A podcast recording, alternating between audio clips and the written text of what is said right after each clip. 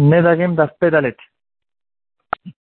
On va essayer de voir, est-ce que quelqu'un qui a fait un Neder, qui ne veut pas profiter de quelqu'un d'autre, de quelle manière il aura peut-être, lui, le droit de profiter de lui indirectement?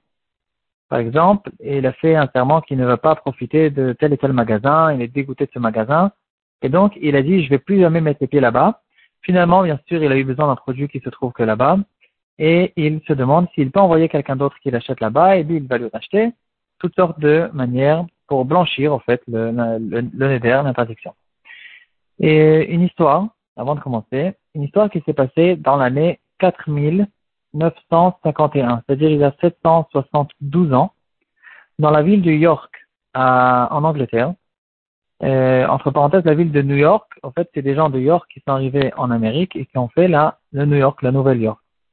Dans la ville de York, c'est une histoire tragédique qui s'est passée du temps des balais à Tosford dans le Moyen Âge. Euh, il y avait beaucoup de juifs qui habitaient dans cette ville, jusqu'à qu'un jour, tous les catholiques se trouvaient là-bas. Ils ont décidé de forcer tous ces juifs de se convertir au christianisme. Tous les juifs se sont réfugiés dans, un château qui se trouvait au centre de la ville. Et ils se sont, ils entrés là-bas, dans ce château, et ils se sont enfermés là-bas, et tous les goïms assoiffés de sang qui, qui étaient tout autour de ce château, de cette euh, vallée, pour essayer de rentrer à l'intérieur pour leur donner la possibilité ou de se convertir ou de mourir. Jusqu'aujourd'hui, on peut retrouver ce château qui se trouve là-bas.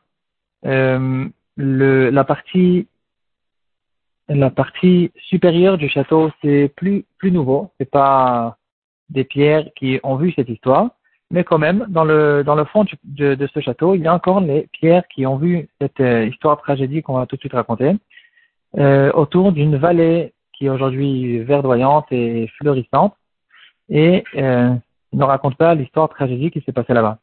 Il y avait là-bas, si je me trompe pas, 500 juifs qui se sont réfugiés dans ce château, et quand ils ont vu qu'il n'y avait aucune possibilité, les goïms étaient tous autour, ils allaient tous rentrer pour les tuer. Euh, il y avait là-bas deux des à Tosfot, des, des, des, grands qui se sont demandé qu'est-ce qu'on fait maintenant et ils ont décidé de s'entretuer. Une histoire très difficile à entendre, mais ça fait partie des histoires où on raconte avec euh, gloire et, et, fierté la grandeur de notre peuple. Et ils ont décidé de s'entretuer surtout pour les enfants qui avaient peur que les goïms allaient les prendre. Et au contraire, ils allaient les faire survivre et les faire grandir comme des goïms et donc les parents et les rabbinim qui étaient là-bas, ils ont donné un psaque qu'on avait le droit carrément même de s'entretuer entre un et même de se suicider. Le Bet Yosef, il ramène cette halakha, apparemment il fait référence à cette histoire même. Dans le Siman Kuf de la partie Aurélia, il va poser la question à propos des trois avérotes sur lesquelles on est censé mourir et ne pas les faire, et. Euh, donc une de ces trois avérotes, c'est bien sûr se convertir au christianisme. Et la question que pose le Bet c'est vrai que c'est sûr que la halakha est qu'on doit laisser le goy nous tuer. La question, est-ce que quelqu'un qui a peur, qui ne va pas surmonter le nisayon, est-ce qu'il a le droit carrément même de se suicider? Le Bet ramène cette histoire.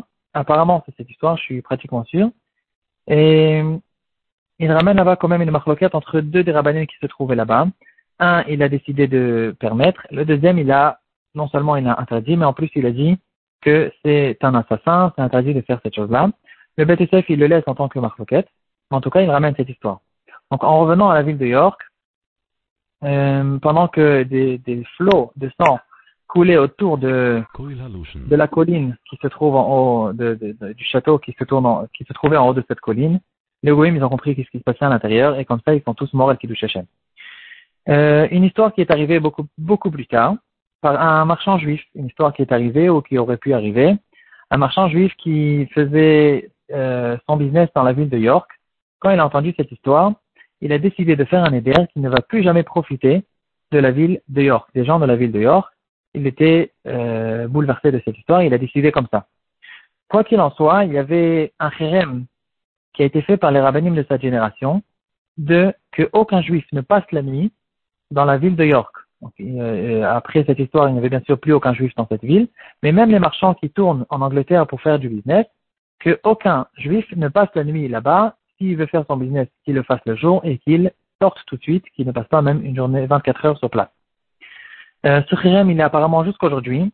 Il y a un des rabbinim d'Angleterre de notre génération, Rav, je pense Rav Leib qui a, il était en train de voyager en train et il a dit à ses élèves que s'il s'endort dans le train pendant que le train euh, s'apprête à rentrer dans la ville de York, il, leur demande de le réveiller pour ne pas qu'il transgresse ce chérem qui a été fait par les Rishonim, de ne pas dormir dans la ville de York. Donc on revient à notre juif qui a décidé de ne pas profiter des gens de la ville de York, et maintenant il a fait un éder là-dessus. La question qui se pose, bien sûr, au bout de quelques années, quelques temps, il avait besoin d'un produit qui se trouvait que dans cet endroit-là, et il est intéressé de blanchir son éder, entre guillemets, et de décider, de, de, de pouvoir, de chercher une possibilité de pouvoir acheter un produit de la ville de York. Donc lui-même, il ne peut pas rentrer pour acheter parce qu'il ne veut pas profiter, il ne veut pas non seulement profiter, mais faire profiter les gens de la ville de York. Mais il se pose la question, est-ce qu'il peut demander à un copain à lui, quelqu'un d'autre, un autre marchand, qu'il vienne et qu'il lui achète ce produit et qu'il le lui vende? Est-ce que c'est permis ou c'est interdit? Fatalaka, on peut la retrouver, euh, on peut la trancher par le ran qui se trouve dans notre dave, dans notre soulière. Le ran, il fait la différence. Il parle d'une femme qui a décidé qu'elle ne va pas profiter de n'importe qui, n'importe quelle personne. et la grosse question qui se pose, est-ce que quand elle dit n'importe quelle personne, est-ce que son mari fait partie des personnes? Ou bien non, son mari, bien sûr, ne fait pas partie de son éder. Quand elle dit les personnes, les gens, c'est des gens, pas son mari. Et là, le ran, il va poser la question. Si on dit que son mari ne fait pas partie des gens, qui est apparemment la euh, donc euh, la sera que son mari peut faire du commerce, peut tourner euh, entre les êtres humains et faire gagner son argent et donner à sa femme à manger. Et là, la question qui se pose, pourtant, le mari, il, euh, encore une fois, il fait du commerce avec des gens. Et donc, si la femme maintenant va manger de ce manger que son mari a gagné euh, à travers le commerce que son mari a fait autour de lui, alors on dirait que la femme maintenant, elle est en train de profiter des gens, de, ces gens, de ces fameux gens qu'elle a décidé de ne pas profiter d'eux. Pourquoi c'est permis? Et là, le RAN, il va nous faire la différence entre deux cas.